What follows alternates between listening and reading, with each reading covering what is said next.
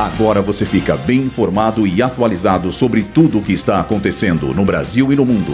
Está no ar. Boletim Rádio Gazeta Online. Lula anuncia a criação de um novo ministério.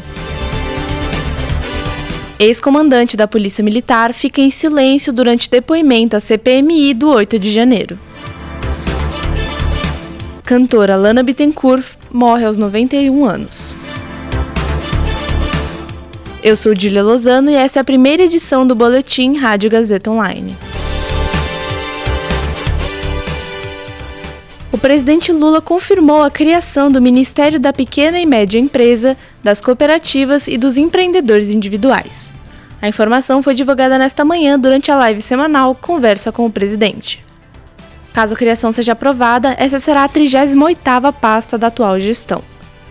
Durante a transmissão, o presidente destacou a importância de empregos com carteira assinada, mas também afirmou que é preciso dar condições para que empreendedores possam impulsionar os próprios negócios.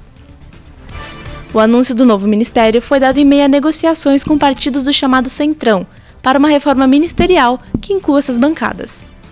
Até agora, a única troca realizada foi a entrada de Celso Sabino, do União, no Ministério do Turismo.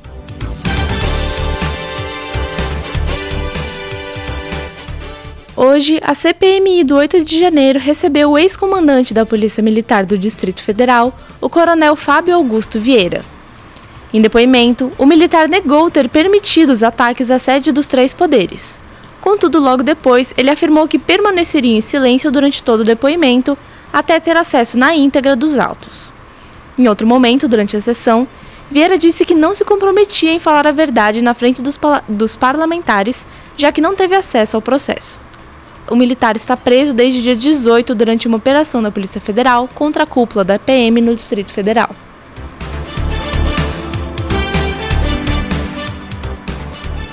Faleceu ontem, aos 91 anos, a atriz e cantora Lana Bittencourt.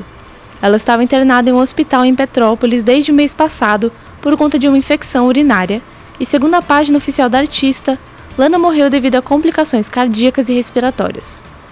Uma das pioneiras do rock brasileiro, Lana Bittencourt fez sucesso durante a década de 50 e se consolidou como uma das estrelas da chamada Era de Ouro do rádio. Na música, cantou sucessos como Se Todos Fossem Iguais a Você, de Tom Jobim e Vinícius de Moraes, e Little Darling. Já no cinema, participou de produções como Jeca Tatu e Esse Rio Que Eu Amo. A artista está sendo velada neste momento no Cemitério do Carmo, em Caju, no Rio de Janeiro. A cerimônia é aberta ao público e o corpo será cremado às 6 da tarde no mesmo local.